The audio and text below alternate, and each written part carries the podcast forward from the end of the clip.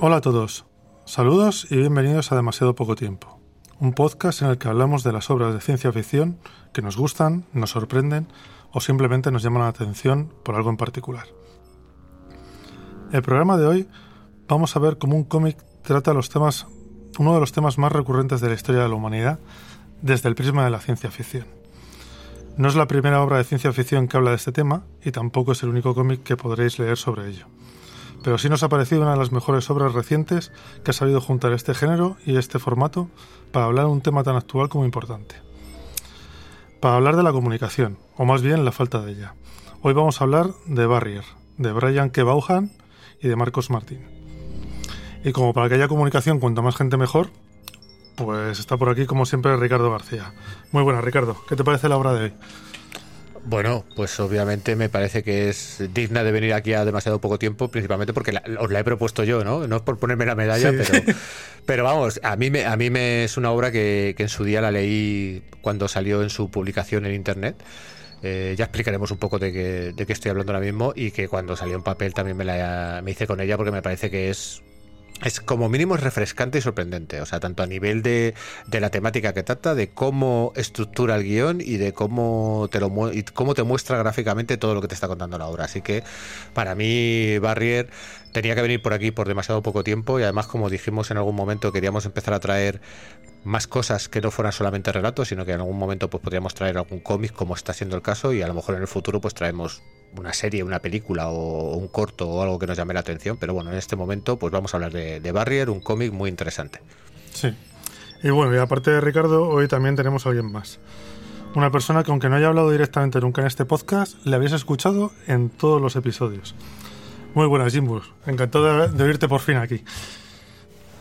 ¿Qué tal? Pues un auténtico placer y, un poco comentando a los oyentes la broma que teníamos detrás de los micrófonos, que por fin he conseguido materializarme ya en carne y hueso en este espacio y tiempo y, con muchas ganas de comentar este cómic con vosotros, porque si hay algo que tenemos que reconocer es, la habilidad de Ricardo a la hora de coger temas que pueden ser muy interesantes. Bueno, pues sin más, ya empezamos ahora con, con el tema. Y recordad, el lenguaje es el cimiento, el cimiento de la civilización. Es la primera arma que se usa en un conflicto.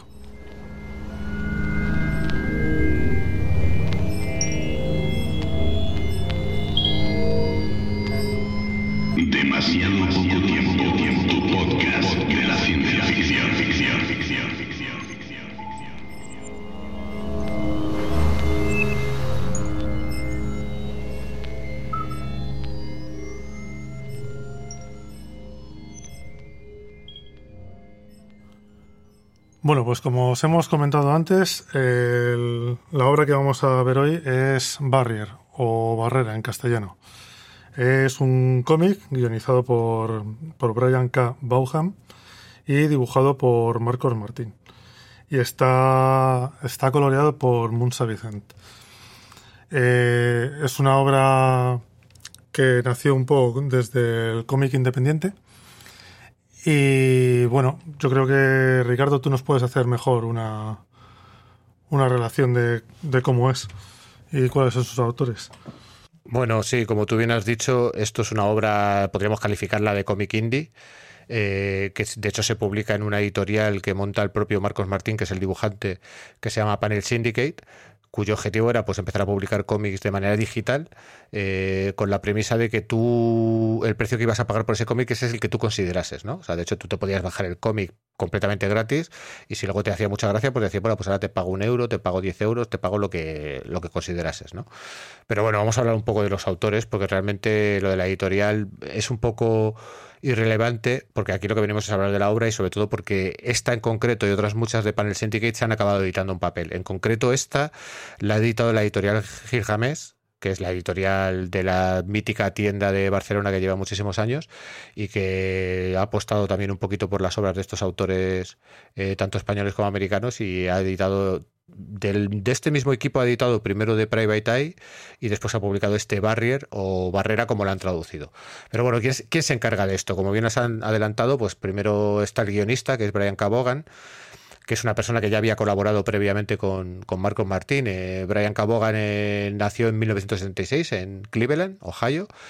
Estudió en la Universidad de Nueva York y en la Tisch School of Arts. Eh, sus estudios principalmente fueron en cinematografía y en ese momento es cuando participa en, en, uno de esos programas que hace Marvel para, para, buscar nuevos talentos, ¿no? Y de hecho de ahí él consigue sus primeros encargos y va a tener una carrera dentro del cómic mainstream, pues eh, encargándose de muchísimas obras, pero bueno, por destacar algunas, se va a encargar de los X-Men, de Spider-Man, también de Batman, eh, de, de, Buffy Cazavampiros, o sea, toca un poco todos los palos, pero en un momento dado se interesa por el cómic independiente y, y, empieza a trabajar para Vértigo, que es un sello de la propia DC Comics, que básicamente lo que hace es respetar los derechos de autor y podríamos considerarlo cómic independiente puro y duro.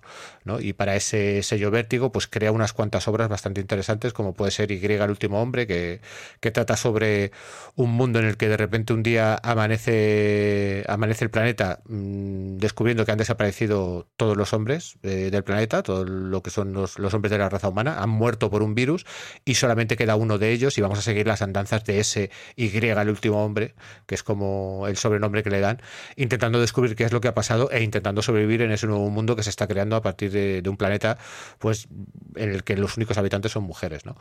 Otro, otra de las obras muy interesantes es Ex Máquina, que desde la perspectiva de un, poco más superheroica, pues lo que trata son temas muy políticos y es básicamente te está narrando cómo un ex superhéroe se presenta a la alcaldía de Nueva York como un alcalde independiente de ninguno de los grandes partidos y te va a narrar su, su, su alcaldía, ¿no? su mandato, por así decirlo, y te va haciendo flashbacks para que veas de dónde viene y cuáles fueron sus orígenes como superhéroes. Esta obra, obviamente, no vais a encontrar lo que sea un superhéroe al uso, sino que es una cosa un poco más un poco más extraña quizás, pero bueno, también es muy interesante, aunque yo creo que la vertiente política es la interesante en ese cómic más que la vertiente superheroica. Y por comentar alguna obra que ha tenido últimamente, pues eh, ha finalizado Paper Girls, que es una obra que trata sobre viajes en el tiempo y tampoco también un poco la, la nostalgia ochentera y actualmente se encuentra realizando Saga, que bueno, Saga se encuentra como una especie de pausa en un hiato eh, y Saga ha sido una de las obras de los últimos años más premiadas en los premios de Eisner y más valoradas por, por el público y la crítica. Luego también eh, Bogan mucha gente le sonará porque fue guionista de bastantes capítulos durante varias temporadas de la serie Lost y yo creo que ahí es donde él ha intentado llevar su carrera ¿no? a la vertiente a esa vertiente televisiva y cinematográfica pero bueno cuando termina Lost al final ha acabado volviendo a refugiarse en el mundo del cómic y la verdad es que yo particularmente creo que se lo debemos agradecer porque nos está dando obras que son muy interesantes o sea Brian Cabogan nunca te deja nunca te deja con una sensación fría realmente o lo amas o lo odias y yo creo que en general la gente le valora bastante. Luego, en la parte en la parte gráfica tenemos a Marcos Martín, nacido en el, en el 72 en Barcelona, pues que estudia también en la Facultad de Bellas Artes de Barcelona y que empieza, como muchos autores españoles, pues ilustrando portadas y pin-ups pues, para las publicaciones de Marvel en, en la editorial Forum aquí en España. Pero cuando consigue, o sea, cuando termina la universidad, pues empieza a conseguir sus primeros trabajos profesionales, ¿no? En principio, pues en números de relleno en, DC Comics, eh, va poco a poco haciéndose un nombre hasta que por fin consigue alguna miniserie completa y se mueve a Marvel, donde conoce precisamente a Brian Cabogan en, en una serie de, de Doctor Extraño. Eh, en 2013, como he comentado antes, decide fundar Panel Syndicate, esa editorial para, en teoría, publicar exclusivamente en digital, aunque ya hemos visto que luego ya se va a publicar en, en, en papel también, tanto aquí en España como en Estados Unidos. Y también la característica que tiene es que todas esas ediciones en digital pues van a estar en varios idiomas. En principio casi todas están en inglés, en castellano y en catalán. Entre sus obras destacadas yo podría decir que está Batgirl Año 1, Spider-Man, Daredevil y la que he comentado antes, Doctor Extraño, eh, El Juramento, que esa es la que hace junto a Brian Cabogan. Después ya en Panel Syndicate pues tenemos eso de Private Eye y este Barrera que es el que vamos a, el que vamos a, del que vamos a hablar hoy. Y de hecho actualmente acaba de estrenar una nueva serie también en Panel Syndicate Que se llama Friday, en la que el guionista es Ed Brubaker y también le acompaña Musa Vicente como colorista. Y Musa Vicente precisamente pues es la tercera pata de, de, este, de este trío, que también nació en el 72 en Barcelona y que ella estudió Bellas Artes en, en la Glasgow School of Art. Es ilustradora y en un momento dado de su carrera, de hecho, se mudó durante dos años a Nueva York, junto a cuando Marco Martín hizo su periplo en Nueva York, se fue con él y ahí es donde empezó a tomarse bastante en serio el, dedicarse a la ilustración. Pero bueno, también tiene una, una, faceta de colorista y ha trabajado sobre todo en ese círculo cercano de Marcos Martín y sus colaboradores. Eh, pues aportando un color que la verdad es que yo creo que en la obra que en la obra que nos ocupa, mm, otra cosa no, pero a mí me parece que está muy bien tratado y, es bastante imaginativo. Eh, Musa Martín también es uno de los miembros fundadores de Panel Syndicate, como vemos aquí todo, todo queda en casa y como hemos comentado antes, pues eso, eh, Private Eye, Barrera y la recién arrancada serie Friday, pues son quizás los últimos eh, trabajos de Musa Vicente y, por los que más está sonando en el mundillo, ¿no? y de hecho yo desde aquí quiero que romper una lanza por los coloristas, porque habitualmente cuando se habla de cómic muchas veces se olvida su labor y creo que su labor a la hora de narrar es muy importante, ¿no? O sea, yo creo que sus aciertos pueden hacer que una obra sea mucho más interesante y sus fallos, que de vez en cuando también los tienen, pues pueden echar por tierra pues el, trabajo de narración que a lo mejor han hecho tanto el guionista como el dibujante. Entonces yo creo que hay que ponerlos en valor y yo creo que siempre hay que nombrarlos y, y analizar un poco también cuál es su, su trabajo dentro de un cómic, porque me parece que es primordial y sobre todo hoy en día que creo que, el, trabajo del colorista ha evolucionado lo suficiente como para alejarse de ese proceso industrial que había en los 80 y que ahora mismo ya sí que forma parte de, del trabajo creativo, ¿no? O sea, ya son equipos completos que realmente funcionan muy bien cuando están eh, muy bien compenetrados y muy bien engrasados y creo que hay que ponerlo en valor simplemente. Y por mi parte, reseña biográfica, esto es lo que tenemos y yo creo que podemos, cuando si no tenéis nada más que añadir o si queréis añadir algo, pues eh, vosotros mismos. Es que es muy interesante lo que comentas porque al final siempre cuando nos vienen a la mente grandes eh, títulos del cómic o grandes artistas, siempre al final acaban un poco disgregando y separando lo que ha sido una labor en conjunto, ¿no? Es decir, pues grandes nombres a lo mejor como Frank Miller, cuando tenías también a grandes entintadores que la acompañaban, incluso grandes coloristas, y el ejemplo de esta obra junto a su anterior colaboración que es Private Eye, eh, nos están demostrando que tú puedes resaltar la importancia de cada uno sin sacrificar, digamos, ese aspecto único y unitario, fusionando todos los estilos. Yo creo que aquí alcanzan un máximo muy interesante, ya sea a la hora de establecer un guion que potencie esa falta de comunicación, como los trazos necesarios para el dibujo y que representa cada mundo recreado, como el color como estado de ánimo o situación de peligro. Y, además el formato que han decidido adoptar los tres, que es el del apaisado, permite una experiencia mucho más plena a la hora de, meterte en el centro de la historia, con lo cual estoy muy de acuerdo contigo en la reflexión que, mencionabas.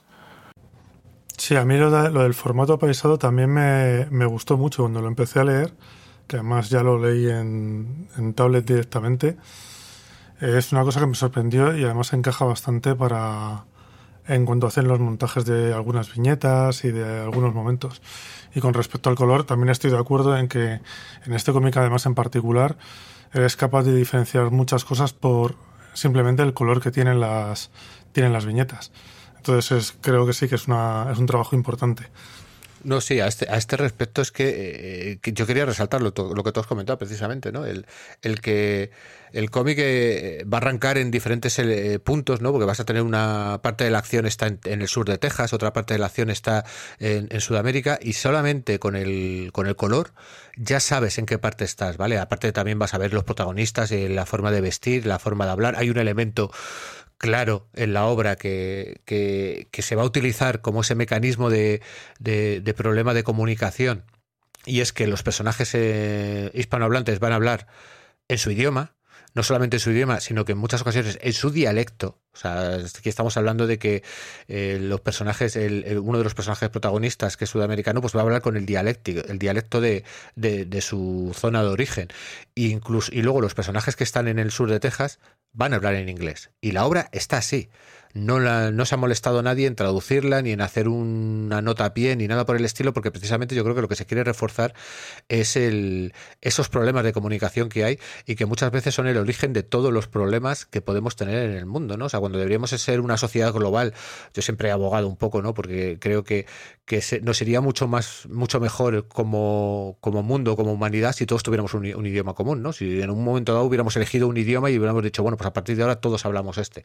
Al final tenemos países, cada uno habla su idioma y luego dentro de cada país tenemos regiones con dialectos o con, o con idiomas propiamente dichos. Y creo que muchas veces parte de los conflictos identitarios que se producen, ¿no? estos nacionalismos, pues vienen de que realmente tú no hablas lo mismo que el de al lado, pero que si hablases lo mismo que el de al lado te darías cuenta de que el hecho de que tú hayas nacido aquí o 20 kilómetros más para allá es un hecho totalmente accidental, ¿no? Y esta obra va, a girar sobre todos estos temas, ¿vale? Y puede que los oyentes estén pensando, bueno, pero esto realmente, ¿qué tiene que ver con ciencia ficción?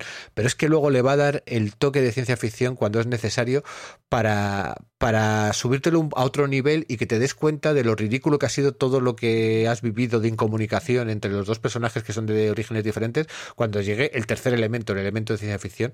Pero bueno, yo si queréis os dejo que, eso lo contéis un poco vosotros, porque a mí me parece que es uno de los puntos fuertes de la obra y una cosa que, que ya digo, tanto en su publicación en Estados Unidos como en su publicación en España se ha respetado. O sea, la obra tiene parte en inglés, parte en castellano y además con dialectos marcados. O sea, ni siquiera es un inglés sencillo ni es un castellano sencillo. Sí, pero yo, yo además no entendería esta obra de, traducida. O sea, porque una vez, al principio te, choca un poco ver páginas en un idioma, otras páginas en otra, pero una vez que ya le encuentras el sentido a la obra, dejaría de tenerlo si lo tradujera solamente un idioma. Porque básicamente el cómic va de, de los problemas que crea, o la barrera que te crea la falta de comunicación. Y la primera falta de comunicación es el idioma, que es lo que decías tú antes el idioma es, un, una de las cosas por las que te pueden crear una barrera, igual que puede ser el sexo, la raza. O sea, son grandes diferencias que te pueden marcar que desconozcas al otro y como le desconoces le tengas miedo o, le tengas odio. Incluso se aprovecha de un factor muy interesante como es el, cortar esa vía de salida que tiene el lector a la hora de enfrentarse a la obra, ¿no? Porque dices, vale, estás notando y es evidente que esos guiones eh, incluso siendo a lo mejor, eh, yo que sé, eh, un lector que puede entender ambos idiomas y ya le cuesta entenderlo, se refugia en la interpretación visual de las viñetas y es ahí donde hábilmente a la hora de construir esta obra te la están metiendo también doblada. Primero, porque lo que tú entiendes que puede ser universal al final no deja de ser una interpretación personal relacionado también con tu cultura, dando a entender que una misma situación o un hecho de una imagen fija puede ser interpretada de varias maneras, causando de nuevo malentendidos. Con lo cual, eh, al final siempre estás dando vueltas a esa barrera que es la comunicación eh, y cuando crees que has conseguido resolver ciertos misterios o estar, mm, como diría yo, eh, seguro sobre una versión de lo que está tratando, la siguiente página te, el cómic echa por tierra todo aquello que has construido. Y a mí lo que me gustaba, antes si queréis, de que nos metamos con el resumen, es que eh, lo que hace tan grande a esta obra es que vuelve a recuperar el concepto inicial de ciencia ficción, que es no solo construir un hipotético caso o situaciones de un posible mañana a partir de la realidad del hoy, sino de ser un reflejo crítico de la sociedad en el momento en que se concibe esa obra y se escribe. Eh, cuando nosotros hablábamos, por ejemplo, de crónicas marcianas, bueno, no habéis hablado aquí, pero eh, los grandes foros de ciencia ficción, Crónicas Marcianas de Bradbury al final no dejaba ser una alegoría esa eh, capitalización de la América de los años 20 y 30. Aquí lo que estamos viendo es un reflejo brutal de la inmigración que se produce durante la era de Trump. Con lo cual, sí, tienes ese elemento de fábula, pero a la vez está acompañado de una metáfora que en muchos casos se desdibuja para ser un, un, reflejo crudo de la realidad de ese momento y sobre todo de los países implicados. Sí, bueno, si queréis empiezo a ir haciendo un poco el resumen de la historia para ir poniéndolo un poquito en contexto y si queréis me vais interrumpiendo según vayamos según vayamos avanzando. Venga, adelante. La historia eh, tiene dos personajes que son los protagonistas. Uno es Lidi, que es una tejana, eh, que lleva un rancho, tiene un, es ranchera, y está al sur de Texas, y eh, está encontrando está encontrando, o sea, tiene problemas porque está encontrando ganado despellejado, como si fuera un una especie como de trofeo o advertencia de que hay algún tipo de mafia de las que hay por el sur de Texas, de que seguramente esté pasando droga por sus por sus terrenos y quiere avisar de que no les de que no les toquen mucho las narices. Vaya. Y luego por el otro lado tenemos a Oscar, que Oscar es un hondureño que su objetivo es llegar a Estados Unidos. Y también le vemos que tiene un cuaderno como que es muy importante para él. En principio nos van contando un poquito cómo, está, cómo es su vida normal y de vez en cuando meten algún, algún flashback de, de cosas, sucesos anteriores que han tenido, ¿vale? Hasta el punto en el que se juntan los dos.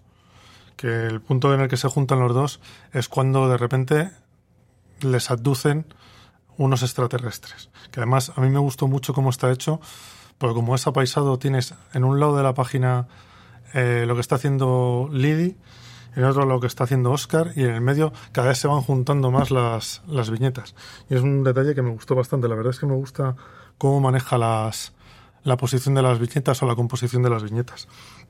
Sí, sí, claro. Es que, es que esto es narración pura y dura, ¿no? O sea, porque al final eh, hemos tenido quizás un arranque de la obra en el que nos van a situar a los personajes y de hecho, como tú bien has adelantado, en algunos flashbacks nos van a ir contando que tienen un pasado y que tienen un trauma de su pasado, aunque no se nos va a ir desvelando hasta, hasta más adelante pero luego en un momento dado, pues eh, en todo ese periplo que, hace Oscar para llegar a para llegar a la frontera, de hecho vamos a ver lo duro que es y yo creo que aquí es donde lo que comentaba Jimbo, ¿no? Que, que abandona la metáfora y te enseña realmente cómo funcionan las mafias de Sudamérica, cómo funciona lo que es llegar a a lo que es eh, lo que tiene que suponer llegar a Estados Unidos y por el otro lado vamos a ver también cómo Lidia en el fondo no deja de ser una ranchera, ¿no? Que está sufriendo ataques en su ganado y no tiene muy claro por qué está ocurriendo, ¿no? De hecho incluso hay un policía con el que intenta hablar que hace una broma sobre eso, dice, "No, a lo mejor esto de que te ocurre con el ganado han sido los alienígenas." Eh, eso es una broma que te está adelantando lo que va a ocurrir luego, ¿no? Luego, según vayan a ir confluyendo las, las líneas de, ambos personajes, es cuando ocurre, eh, en este formato apaisado que hemos dicho, vamos viendo en un lado a cada uno de los personajes, en, en, un lado uno y en un lado otro, y en el centro estamos viendo que ocurre algo que quizás en un primer momento no tienes muy claro qué es. Y según se va haciendo, se van juntando las viñetas y van confluyendo, es cuando ocurre la abducción. Y a mí, por ejemplo, creo que la abducción es uno de esos momentos que si a mí ya eh, creo que, el equipo creativo me, estaba enseñando muy bien todo ese mundo en el que nos estábamos moviendo, a mí hay un detalle que me pareció especialmente bonito y es que cuando ocurre la abducción, que es una abducción típica de aparece un rayo que te, te sube para arriba, ¿vale? Que es algo que hemos visto mil veces Aquí no solamente suben ellos dos, sino que ves cómo hay insectos que suben, hay cosas del suelo que suben, dices, coño, aquí hay un, hay un cuidado por el detalle, ¿no? De aquí lo hemos pensado. O sea, esto te lo hemos enseñado tantas veces que queremos hacerlo bien. Y queremos hacerlo bien es, vamos a coger y vamos a intentar pensar cómo ocurriría una abducción de este tipo y te la vamos a enseñar. Y a mí me parece que esos son detalles que hacen la obra muy interesante. Quizás en este punto, hasta aquí, eh, hemos tenido toda la parte de crítica social, ¿no? De, pues lo que comentaba Jim Burr de Trump y tal. Y aquí vamos a entrar quizás un poco más en el terreno de la ciencia ficción, aunque no vamos a abandonar la crítica, pero sí que vamos a entrar en ese terreno de la abducción y donde la falta de comunicación va a ser va a ser más importante, ¿no? Porque si en un primer momento, cuando se encuentran ellos dos, porque al final Oscar ha logrado entrar en Estados Unidos de manera ilegal, y cuando se encuentra Lily, pues tienes el primer choque de culturas en que no se entienden y además eh, ella está hasta las narices de todo lo que está ocurriendo y dices, es que me da igual que tú seas quien seas, porque al final tú eres un, un, inmigrante ilegal, ¿no? Lo que, lo que, que, aquí hay otro juego de palabras, porque los estadounidenses a los inmigrantes ilegales los llaman illegal alien. O sea, es que los llaman alien a los ilegales, con lo cual también hay un juego de palabras. Entonces aquí vamos a tener el primer choque que va a subir al siguiente nivel cuando ya ocurra la adopción en sí y cuando entremos de lleno en el terreno de la ciencia ficción. Y sobre todo porque está jugando todo el rato a derribar conceptos que tenemos asociados a este tipo de situaciones. Cuando mencionabas, por ejemplo, el tema de la abducción, uno espera, pues yo que sé, encontrarse una gran nave con un diseño quizás eh, cercano a lo mejor al platillo volante. Y aquí lo que vemos es un, asteroide puro y duro, pero que tiene todas las capacidades que reúnen pues eh, las típicas abducciones que de repente aparecen en el radar, luego desaparece, eh, luego incluso juega con la propia narrativa, ¿no? hasta este momento, como bien mencionaba Ricardo y, y Javi, lo que nos encontrábamos eran dos realidades que estaban conviviendo en el mismo tiempo y ahora viene una amenaza mayor y esas diferencias quedan en un segundo plano para luego demostrarte que va a existir otro problema de comunicación. Entonces al final no deja de ser una rueda infinita o una pescadilla que se sigue mordiendo la cola y, sobre todo pues te hace reflexionar sobre la cantidad de relatos que uno ha leído sobre mm, situaciones de este tipo que sabe más o menos por dónde pueden tirar, incluso mm, llegas a adivinar en un momento dado la historia y este relato continuamente te lo está echando en cara y diciendo no va a ser como tú crees que se va a desarrollar. Y es más, hay una postura muy inteligente a lo largo de todo el relato que, conlleva el, no tener una moraleja, es decir, la realidad es como es, hay múltiples puntos de vista, tienes que, entender que esto funciona así y no esperes un final feliz o un final malo, no, es simplemente falta de comunicación. Sí, lo de los varios puntos de vista en la obra es, porque además luego yo creo que el, el momento más álgido de la obra es cuando más se, cuando más se ve eso de los diferentes puntos de vista. Y sí que es verdad que juegan con, con lo de que al principio te ponen la típica escena en la que están enfrentados, porque, como decía Ricardo, al principio de verse, que a él le pilla a Liddy, a Oscar le pilla a Liddy, porque le había, ella había hecho una trampa y se cae y se parte una pierna. Y ahí no se, no se entienden nada, porque uno está hablando en castellano y el otro en inglés, y no se están tampoco esforzando mucho por intentar entender al otro, que es lo que más o menos siempre entendemos. Pero una vez que son abducidos, ya empiezan a notar que sí que tienen que hacer eh, como equipo, porque tienen lo que decíais, una amenaza mayor y tienen que intentar entenderse y tienen que intentar romper esa barrera que les está que les está separando. Sí, sí, totalmente de acuerdo.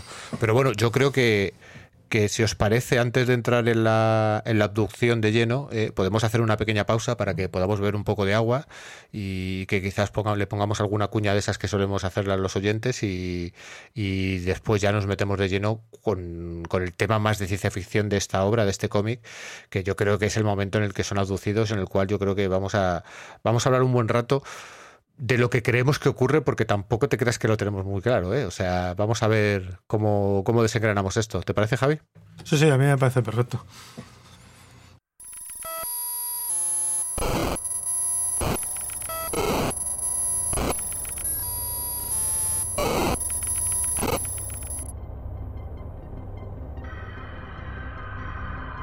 A las 9 y 46, meridiano de Greenwich, de la mañana del 11 de septiembre, en el verano excepcionalmente hermoso del año 2077, la mayor parte de los habitantes de Europa vieron aparecer en el cielo oriental una deslumbrante bola ígnea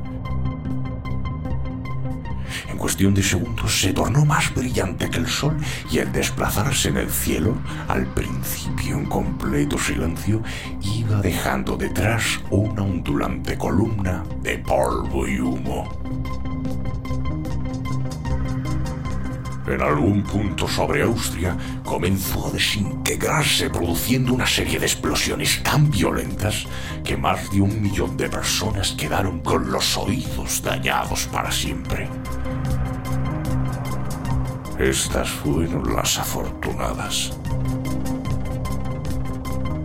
Desplazándose a 50 kilómetros por segundo, un millón de toneladas de roca y metal cayó sobre las llanuras al norte de Italia y destruyó con una llamarada de segundos la labor de siglos.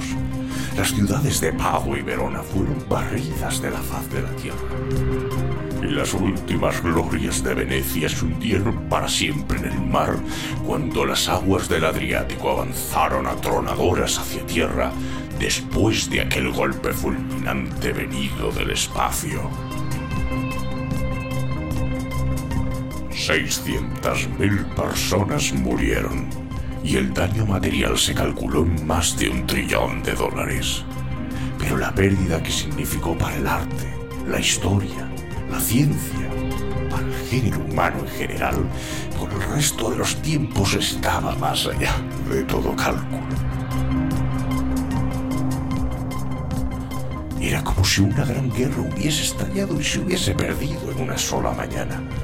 Y pocos pudieron sentir algún placer por el hecho de que, mientras el polvo de la destrucción se depositaba, el mundo entero presenció durante meses los más espléndidos amaneceres y ocasos que se recordaban desde el Krakatoa.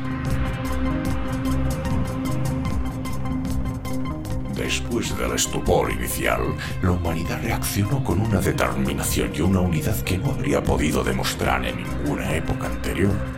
Semejante desastre, de ello se tuvo plena conciencia, podía no volver a ocurrir en mil años, pero podía volver a ocurrir al día siguiente.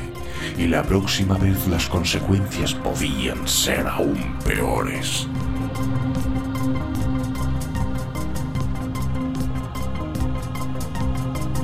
Pues bien, no habría una próxima vez. Cien años antes, un mundo mucho más pobre, con recursos muchísimo más débiles, había dilapidado sus bienes en el intento de destruir armas lanzadas con espíritu suicida por la humanidad contra sí misma. El esfuerzo no tuvo éxito, pero las habilidades adquiridas no se habían olvidado ahora podrían ser puestas al servicio de un objetivo más noble y utilizadas en una escala infinitamente más vasta. A ningún meteorito lo bastante grande como para provocar una catástrofe se le volvería a permitir que violara las defensas de la Tierra. Así comenzó el proyecto Vigilancia Espacial 50 años después, y en una forma que ninguno de sus diseñadores habría sido capaz de prever jamás, justificó su existencia.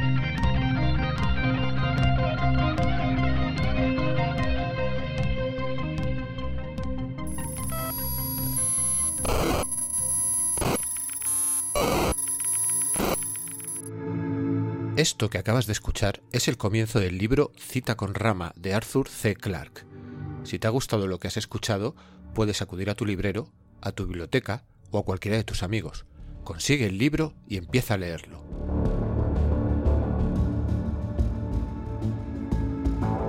Bueno, pues ahora que ya nos hemos aclarado la garganta, eh, seguimos un poquito con el resumen y ya nos quedamos en que los habían los habían abducido y de repente se encontraban los dos personajes eh, en un mundo muy raro porque tampoco, como decía Jimbur, no es una nave al uso, no es la típica nave de metal con pasillos relucientes o... No, realmente es una roca. Es una especie de, de peñasco, de meteoro, de cometa, que, que es al, final es una nave, es una especie como de nave orgánica, pero ellos aparecen como en una especie de cueva, no es lo que te esperas de una nave espacial. Vaya. Aunque sí tienen diferentes tipos de zona que sí parecen más una, una nave. Es un poco extraño, es un poco psicodélico y es también un poco parte del rollo, yo creo, del cómic, que te empieza también a juntar muchos conceptos y te saca un poco de, de lo que estás acostumbrado a, a ver. Sí, sí, y además, además esto entra un poco en, consonancia. Yo no sé si sería por esta época o, fue justo un poquito después cuando, cuando surgió ese asteroide Oumuamua que llegó al sistema solar, que de hecho había un, hay un, un físico que tiene una teoría de que es una que es una nave espacial, que es una astronave, que, no la hemos pillado, que bueno, eso la verdad es que la comunidad científica está bastante de acuerdo en que no es así, pero ese run run, run a lo mejor estaba ahí por esta época y los autores quisieron aprovecharlo o quizás fueron un poco un poco predictivos ¿no? en, ese momento que vivimos hace unos años pero a mí me parece que, como tú bien dices te saca completamente de tus, de tus convenciones ¿no? y, y también incluso en el tema de la abducción me parece que aquí Musa Vicente eh, con el color hace un trabajo espectacular ¿no? porque tienes unos momentos iniciales con, con podríamos definirlos como muy psicodélico que a mí en algún momento dado me recuerda incluso a, a, esos colores que te era capaz de hacer Richard Corben con sus fotolitos y que te muestra pues cómo ellos entran en la nave, ¿no? Por así decirlo, y tienen una especie de, cambio de su percepción, ¿no? Hasta que de repente se ven en esa cueva y, se ven rodeados por esas criaturas que ya veremos aquí que, que, aquí los alienígenas, primero, no son los típicos alienígenas, no son hombrecillos grises, no son tal, son cosas muy extrañas y además vamos a ver que hay como diferentes castas, ¿no? Dentro de los alienígenas que, que tú como lector vas a tener que adivinar a la par que los protagonistas intentar saber qué, qué son esas castas o, esos diferentes tipos de alienígenas que te enseñan y cuál es su función, ¿no? Y a mí me parece que aquí el, ejercicio intelectual pues está, está muy presente, ¿no? El que tú tienes que poner muy de tu parte para, para entender todo esto, sobre todo porque tú estás entendiendo prácticamente lo mismo que los protagonistas. Tú estás viendo todo esto a los ojos de los protagonistas, por suerte, sin sufrir lo que sufren los protagonistas.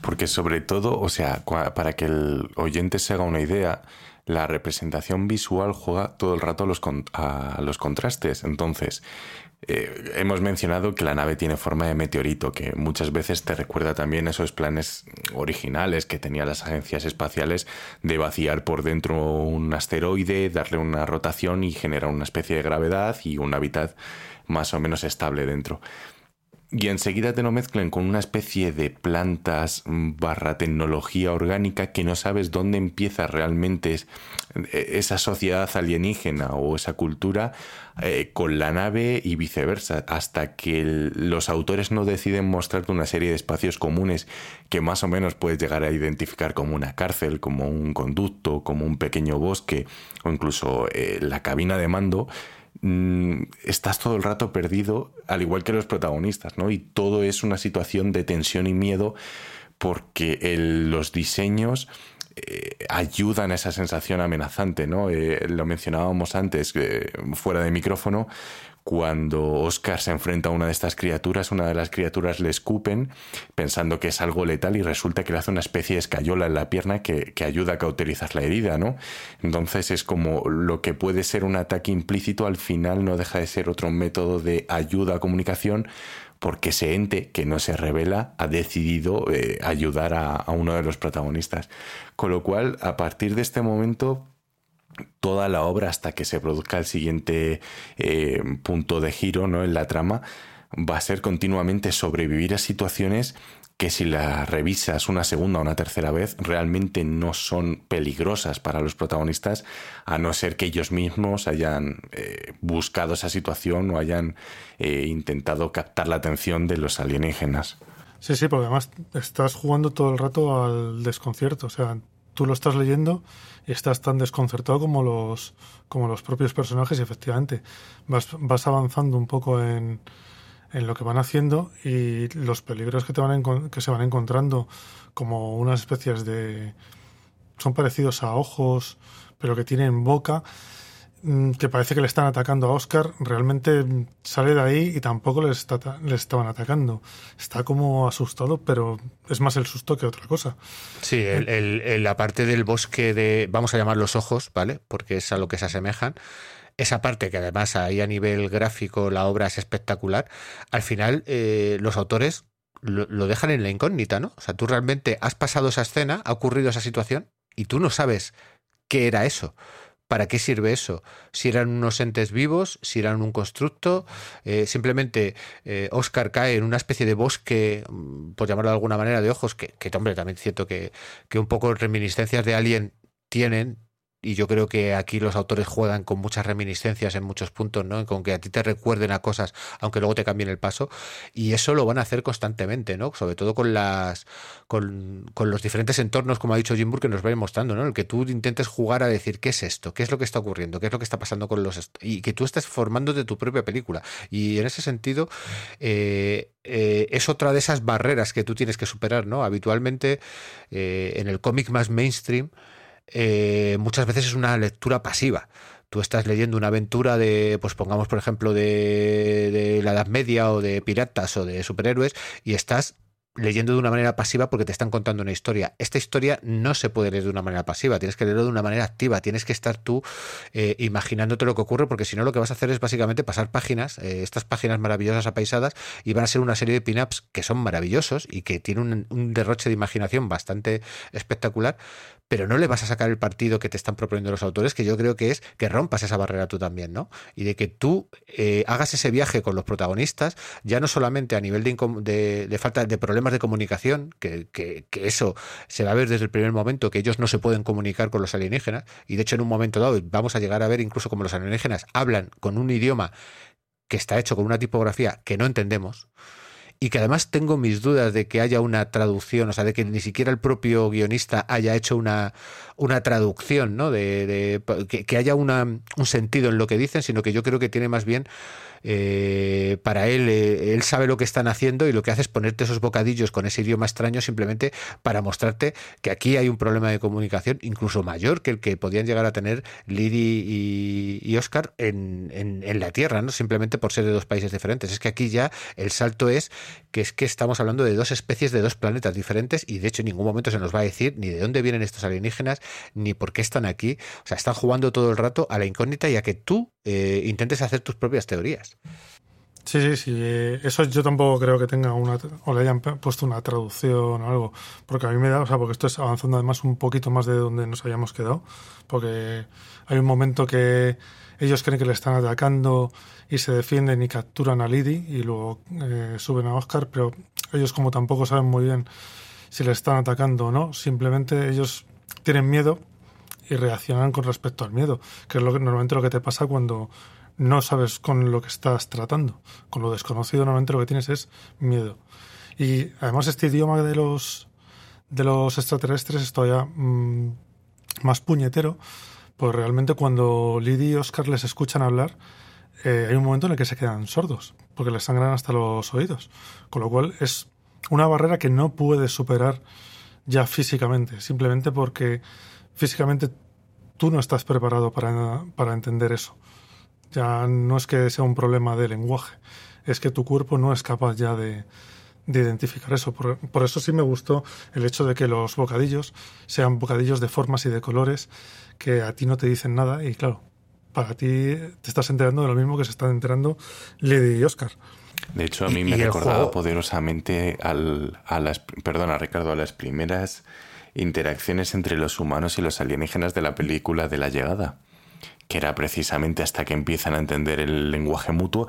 Y es algo muy interesante porque en todo este caos y en este miedo constante que le lleva a huir a los protagonistas o a buscar una oportunidad eh, en la que pueden escapar de sus captores, te vas dando cuenta que aunque cada uno siga hablando su lenguaje, ya se hacen por comprender, ¿no? O sea, eh, ya hay elementos, por ejemplo, en Lidi que tú te estás dando cuenta que ella realmente sí está pillando fragmentos del castellano y viceversa, ¿no? Entonces dices, ojo, a lo mejor la barrera entre los humanos no es tan marcada como la que queremos hacer ver o resaltar en la realidad.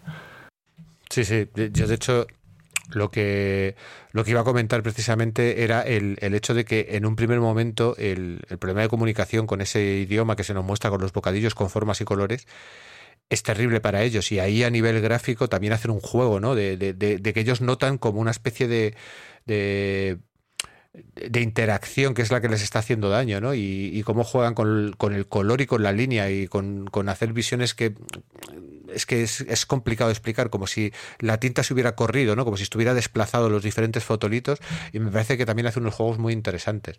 Y, y es lo que comentáis, o sea, realmente aquí eh, ellos van a intentar empezar a comunicarse y de hecho para mí el punto clave para que ellos se comuniquen es cuando ellos empiecen a, contarse su historia, ¿no? A, a, entender su historia, ¿no? Y todo parte de, de que en un momento dado van a necesitar hacer fuego y lo único que tienen a mano para hacer fuego es el, el, cuaderno de Oscar, ¿no? Y ahí es donde Oscar pues eh, va a tener ese, esos, esos, recuerdos, esos flashbacks de, de, dónde viene ese cuaderno, ¿no? Y, y, qué es lo que significa para él. Pero bueno, eso a lo mejor me estoy adelantando otra vez, Javi, si quieres... Eh, no, no, porque con... ya, has visto, ya has visto que vamos así bien. Si eso es, sería la, la, siguiente parte, que hay un momento en que cuando ya les han capturado, que les ponen junto, que yo creo que es efectivamente cuando, cuando empiezan a, a entenderse, porque aparte de el fuego es simplemente, o sea, primero empiezan a ver que tienen que tener un objetivo común y empiezan a entenderse ya para tener un plan común de fuga o un intento de fuga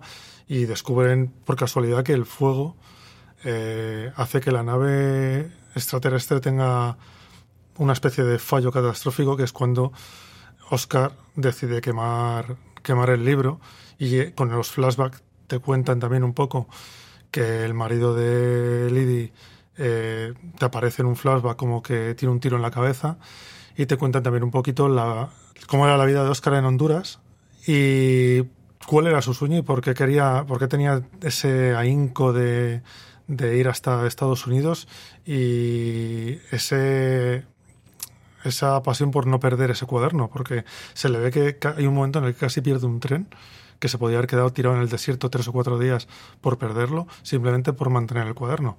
Y que el cuaderno simplemente porque tenía pintadas de su hijo. Sí, además es... Entonces, una vez que tienen... Sí, sí, perdona, Javi, sigue. No, tú córtame cuando quieras. No, que me pareció muy interesante cuando mencionabais lo del fuego, porque aquí el fuego al final adquiere múltiples significados. El fuego como elemento destructor, el fuego como aliado de la humanidad a la hora de mejorar su situación en una época en la que prácticamente podía ser presa de cualquier depredador. El fuego también como elemento ritual que requiere un sacrificio para poder conseguir un objetivo, que en este caso es el, libro que Oscar guarda con tanto cariño. al final, eh, aunque no utilicen una vía eh, directa en el sentido de te estoy verbalizando lo que quiero contar, eh, quizás metafóricamente, queda muy evidente ante una lectura o un primer vistazo visual eh, cuáles son las intenciones ¿no? de los autores de esta obra, lo cual al final lleva pues a las reflexiones que ahora mismo estamos teniendo los tres sobre los múltiples significados que surgen a partir de la falta de comunicación y de las situaciones límites que ésta genera. Sí, y también te demuestran que no solamente te tienes que comunicar con, con la voz, con el lenguaje hablado, porque comunicándote también por gestos, que es mucho más internacional y nos une mucho más, es mucho más fácil comunicarse por gestos y con algunos símbolos eres capaz de entender muchísimo de otra persona sin que te haya tenido que contar nada de, de viva voz, aunque no tengas ni idea del, del idioma que tiene. Bueno, pues una vez que, que queman el libro, hay como una especie de, de sistema antiincendios y los lleva a otra sala en la que aparece uno de los alienígenas y da la casualidad que entre que Liddy tiene una cuerda y Oscar tiene, coge un, una especie de palo, logran reducirlo y entonces lo que hacen es eh, amenazarlo para intentar que, que, les hagan caso o que les o que intenten hablar con ellos. Entonces en ese momento llegan como dos plantas, porque son lo más parecidos a una planta, que parece ser como las que mandan, porque tampoco te dicen nunca nada de esto. Y ellos intentan comunicarse mediante gestos, señalando un saco que sale a la tierra y haciéndole lo típico de que le pinchan a, al, al alienígena que habían cogido, pues como indicando que o les llevan a la Tierra o, o no les o le, o le van a matar o le van a hacer algo. Pero se ve que las plantas tampoco los terminan de entender bien y hay un momento en el que ya entra como lo que en, el relato de Peter Ward de las cosas se llamaba la comunión, que es cuando se unen las dos plantas y les lanzan una especie como de tentáculos y se unen con ellos y de repente eh, todos son la misma mente y, nadie es la misma mente. Entonces, todos empiezan, empiezas a ver los flashbacks de todos los personajes, incluidas las plantas, vamos a llamar las plantas, cada, pero cada uno en un idioma equivocado, o sea, equivocado, diferente al que debería de ser por el idioma que les toca. Que aquí es el único momento en el que podemos llegar a entender lo que, cuál es el objetivo de los extraterrestres, porque si no, no nos hubiéramos enterado de nada. Y aquí es como que los tres mundos se unen en uno y superan la barrera de la comunicación porque realmente se están comunicando a otro nivel ya. A mí me parece brutal este momento porque las tres grandes revelaciones que tenemos es que la primera es que Liddy, realmente su marido, se suicida ante una serie de impagos que ponen en peligro la finca. Eh, tenemos el tema de Oscar, que Oscar se ve amenazado por las mafias de Honduras y él sueña con que quiere emigrar a Estados Unidos porque le han conseguido un pasaje para poder eh, trabajar como me parece que era jardinero y recibe un mensaje muy evidente por parte de las mafias locales al asesinar a su, a su mujer y a su hijo. Es decir, ¿pretendes escaparte? No, no te podemos dejar hacerlo porque esto supondría un precedente y entonces la gente huiría, ¿no? Y yo estoy aquí al mando y tengo que, y tengo que dejarlo bien claro. Y es, y es jodidamente crudo. Primero porque te dan un primer aviso eh, en el que se acercan mientras él está vendiendo una serie de bebidas en el mercado o en la zona de, de juegos del pueblo y se dan cuenta que lo que parece un partido de fútbol, eh, la pelota en sí es la cabeza de un muerto, ¿no? Y, y, ya te avisa de que esta es una zona que, el propio Oscar se tiene que dar prisa para poder huir. Y ya la segunda, cuando tú ves el brutal asesinato que te dan a entender que ha sido a machetazos, eh, entiendes el dolor de Oscar.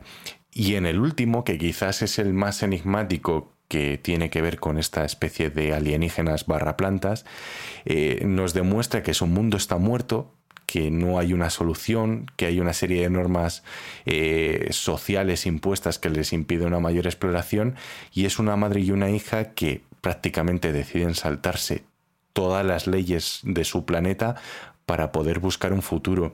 Y es curioso porque hacen una reflexión acerca de lo bonito de la diversidad, ¿no? Ellos al parecer siempre han entendido su naturaleza y su relación con el planeta y con el cosmos como una única entidad, como pues eso, quizás más parecido a una mente colmena si nos si intentamos buscar un símil y dicen que no, que la solución para su problema tiene que ver con ser diferentes, con buscar eh, pensamientos distintos al suyo y quizás eh, esté relacionado con la Tierra. Y es algo que ya te dejan caer de forma muy sutil a lo largo de toda la obra, porque en realidad dentro de esta gran nave espacial hay muchos restos, no solo humanos, sino de la sociedad humana. Es realmente una especie de vertedero. Con lo cual, lo que es la basura para unos a lo mejor es la solución para otros.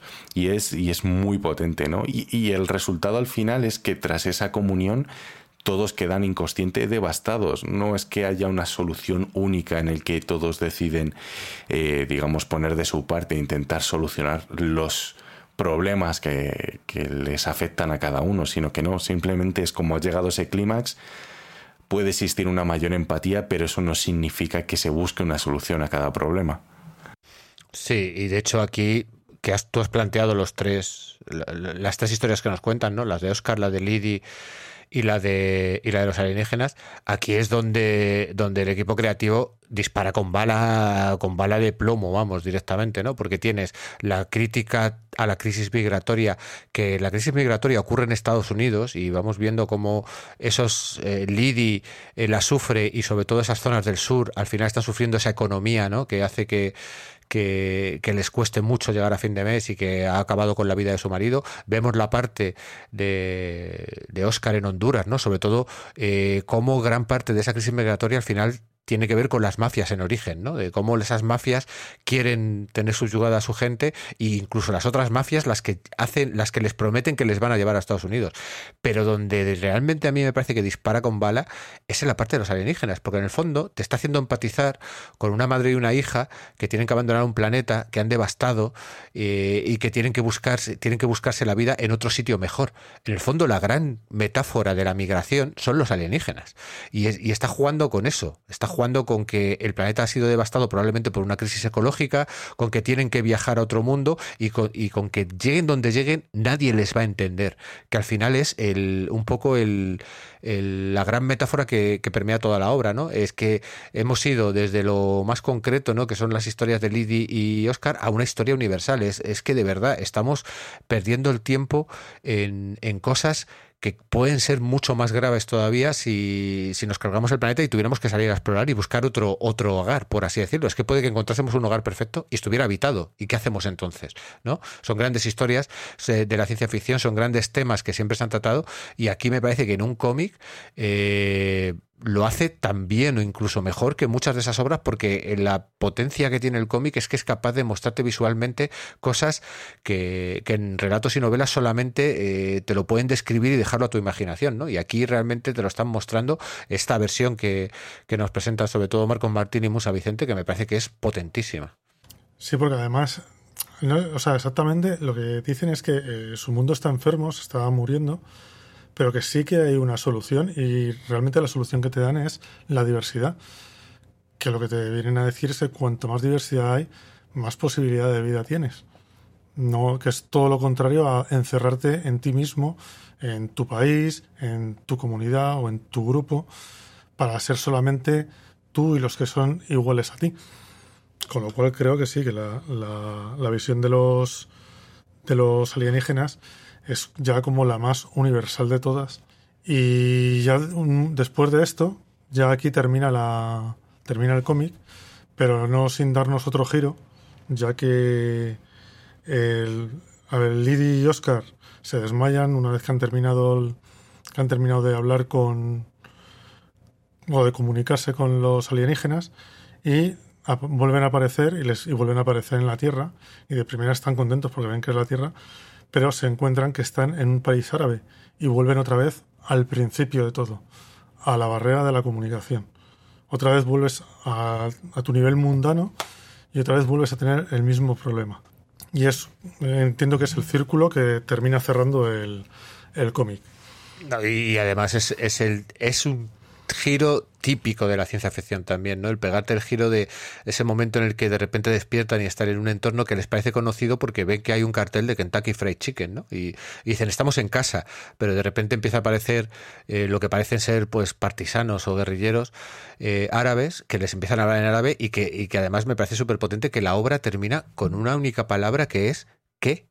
entre interrogantes. O sea, es que al final está el problema de la comunicación de fondo, ¿no? O sea, es como, como que que por mucho que nos diga, venga una entidad alienígena y te, te, ponga sobre la mesa todos estos problemas, el problema de la comunicación sigue aquí y el problema lo tenemos que resolver aquí en el planeta, ¿no? A mí me parece que el final, eh, a mí me parece que lo hace una obra redonda, ¿no? Pese a que tiene ese giro que es muy cliché de la ciencia ficción, ¿no? En meterte el giro final y la sorpresa final, pero en este caso creo que tiene un sentido esa sorpresa final, bueno, ese sentido, valga la redundancia, circular, ¿no? Que tú comentabas, ¿no? Ese de, determinar dónde empiezas y sobre todo de terminar con una pregunta que te, lo que te está diciendo es a ti como lector es mm, ¿y ahora qué?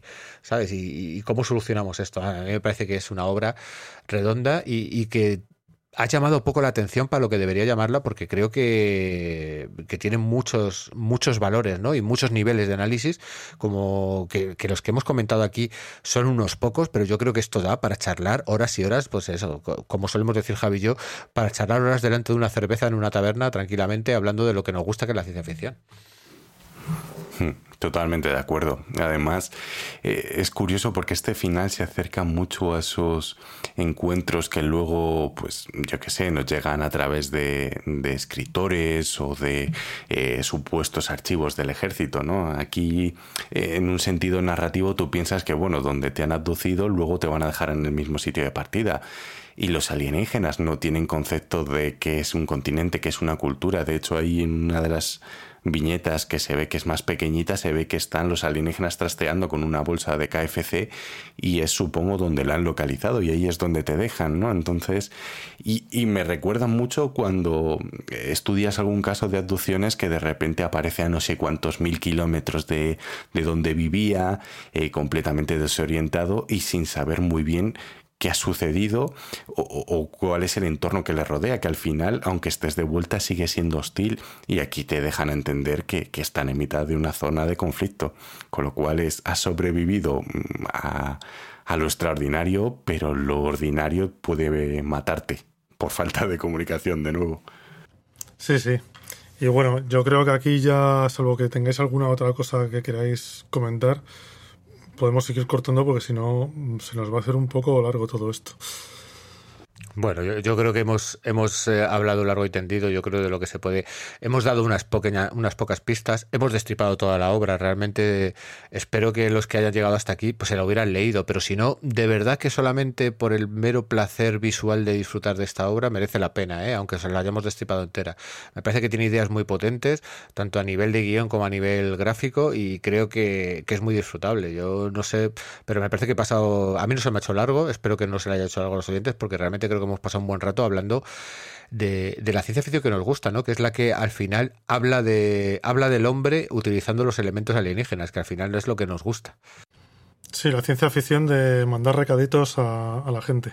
Sí, sí, porque una de las cosas buenas que, que, tiene este programa y sobre todo esta obra es que nosotros hemos explicado en qué consiste y un poco pues hemos destripado los grandes puntos, pero eso no entorpece la experiencia. Aunque los oyentes ahora mismo digan, bueno, sí, pues me lo han contado de pe a pa, no tiene mucho más, e incluso no me no tiene por qué apetecerme, ¿no? El acercarme a esta obra.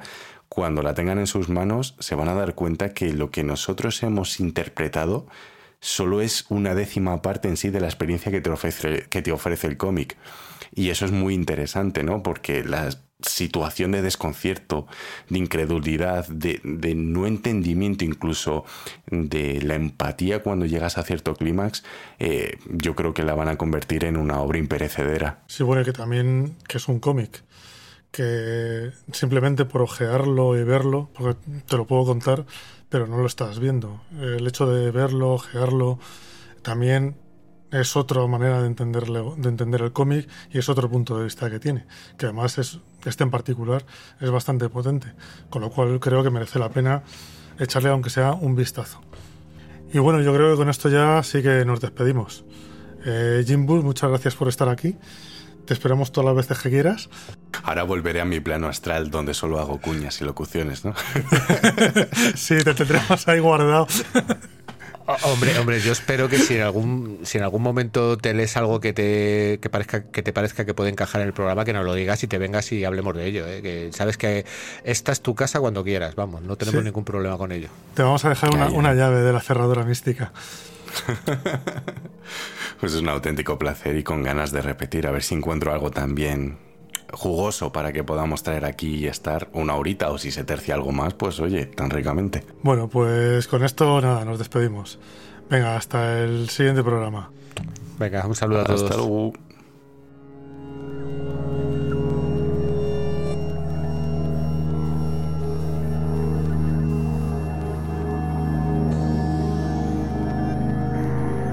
Bueno, pues hasta aquí ha llegado el octavo programa de demasiado poco tiempo. Para el siguiente estamos preparando eh, otra vez algunos relatos. Y esta vez no van a ser dos, van a ser tres. Eh, los relatos que vamos a ver el próximo día son Los 9.000 millones de nombres de Dios y La estrella de Arthur C. Clarke, los dos, y El huevo de Andy Weir. También dar las gracias a Jimbur por ayudarnos con las cuñas como siempre y por haberse animado también a pasarse por aquí y a Deutidae por dejarnos usar su música para abrir y cerrar este programa. Venga, hasta la siguiente.